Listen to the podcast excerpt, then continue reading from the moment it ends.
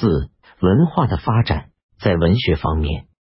著名的藏族长篇史诗《格萨尔王传》是藏族人民中长期流传下来的群众性创作，并非某一个人所能完成，可能是元代形成的。此书几百年来已被译成许多民族的文字，史诗卷章之多，为世界文学中所罕见。萨迦班底达著有《苏不喜地》一书，很早就被译成蒙文。是藏蒙人民喜爱的文学作品。萨迦班底达也是一个语言学者。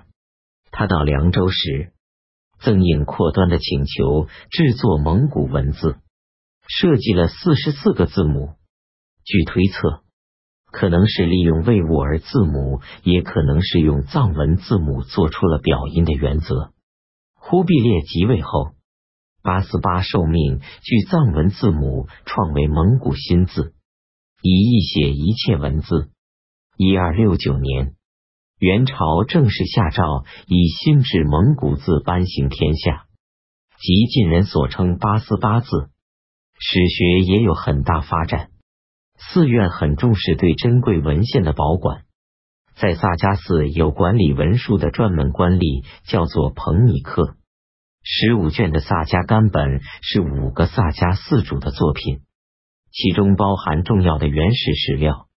曾经在德格刊行，红册是现存最古老的藏文史籍之一，由查理巴的公哥朵儿止于一三四六至一三六三年写成。公哥朵儿指原是查理巴的万户长，曾朝见过元帝，后来出家专理佛事。受封为司徒。红册除写了当时萨迦、噶当、噶举、博木古鲁各主要教派的历史外，还根据汉文史书写了唐、宋、吐蕃和蒙古的历史。他明确说，此书曾参考了宋齐和范祖禹执笔的《唐书·吐蕃传》和《资治通鉴唐记》的藏文译本。蒙古王统部分可能参考过蒙文资料，书名也用蒙语称“呼兰迭补帖儿”。卜斯端一二九三六四的善史教法史也是元代的史学名著。卜斯端出身于佛学名门，曾先后请教二十八位大师，学识极为渊博，著作也很多。中年以后，常住后藏沙鲁寺。四法弟子发展成沙鲁派，教法史完成于一三三二年。全书分为三大部分，第一部分是教法的概说，第二部分是印度和藏族地区的佛教史，第三部分是大藏的目录。本书以谨言著称，搜集了丰富的历史资料，很少记载传说的离奇神话。此书有几种不同的课本流传。元王朝对佛教的提倡，推动了佛学的研究。在查理巴的公哥朵儿之主持下，卜斯端曾编纂了《甘珠尔大藏经典部》和《丹珠尔大藏注解部》两部佛经大藏，是藏文佛经的总集。元朝统一后，印刷术也很快传到吐蕃。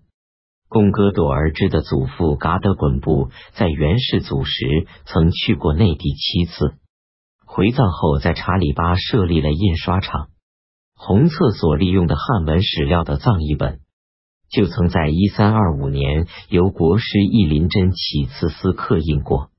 居庸关六体文字刻时，元代吐蕃兴建了许多新寺院，各种建筑、绘画、雕刻。